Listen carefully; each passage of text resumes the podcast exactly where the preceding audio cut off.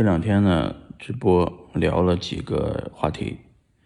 一个是星际网络 IPFS，马上要上线的这个 Faircoin，一个是 DeFi，嗯，已经最近涨了十倍了，嗯，我认为啊，就是说我给大家讲清楚，这些项目毕竟都是山寨币的项目。山寨币的项目呢，往往比比特币更容易暴涨暴跌。它不一定只涨，它还要跌，而且跌起来更狠啊！暴涨暴跌都是有原因的，就这些山寨币比较容易炒，所以各位呢，在玩这些山寨币的时候，